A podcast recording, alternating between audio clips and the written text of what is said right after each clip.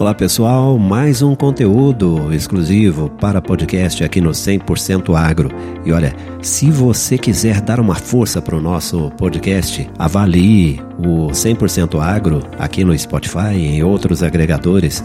Baixe esse conteúdo e, se fizer sentido, compartilhe com quem tem interesse pelo agronegócio, assim como você. Isso vai dar uma baita força para o bom jornalismo em favor do agronegócio. E se você ainda não conhece os outros produtos do 100% Agro, dá uma chegadinha lá no nosso Instagram em arroba 100% Agro. Outra coisa bacana que você pode fazer: inscrever-se no nosso canal no YouTube, ativar o sininho de notificação, comentar os conteúdos e compartilhar com pessoas que têm interesse pelo agronegócio. Eu sou Rodolfo de Souza, jornalista e gestor de marketing no agronegócio. 100% agro. Se é agro, a gente comunica. Agronegócio brasileiro sob ameaça com a reforma tributária. Um estudo do Instituto Brasileiro de Planejamento Tributário revelou que o agronegócio, responsável por um em cada três empregos no Brasil, enfrenta desafios significativos com a proposta da reforma tributária em tramitação no Senado. O Brasil, com 65% de seu território coberto por florestas, é o segundo país com maior área florestal do mundo. Apesar disso, o agronegócio é um pilar essencial da economia, contribuindo com 25% da arrecadação de tributos e constituindo metade das exportações. O destaque é do tributarista Ivo Ricardo Lozecan, em artigo no site Migalhas.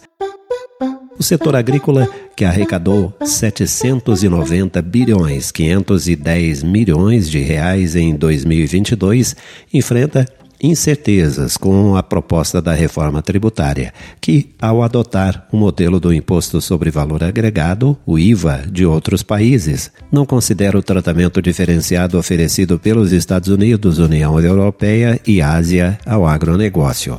A reforma, ao aumentar a tributação do agronegócio para 27%, ameaça a competitividade internacional do setor.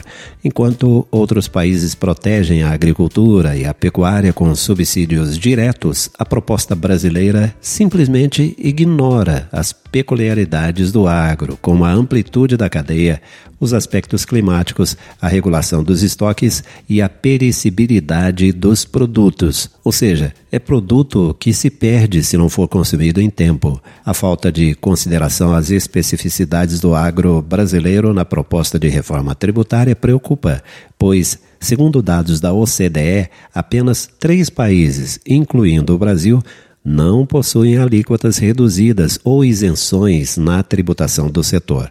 A proposta também levanta dúvidas sobre a eficiência na devolução de créditos acumulados no IVA, uma vez que desde 1996 os estados não cumpriram integralmente a Lei Candir em relação à devolução de créditos acumulados de ICMS. O aumento da tributação do agronegócio, aliado à falta de medidas eficientes para a devolução de créditos, coloca em risco o equilíbrio da balança comercial do país, comprometendo a posição do Brasil no cenário internacional, onde a competição de preços é intensa especialmente a partir da Bolsa de Chicago e da Europa. A reforma tributária, ao ignorar as práticas adotadas por potências econômicas em relação ao agronegócio, levanta questionamentos sobre a adequação do modelo proposto e a necessidade de considerar as peculiaridades que garantem a segurança alimentar e o estímulo ao setor nos Estados Unidos, União Europeia e Ásia.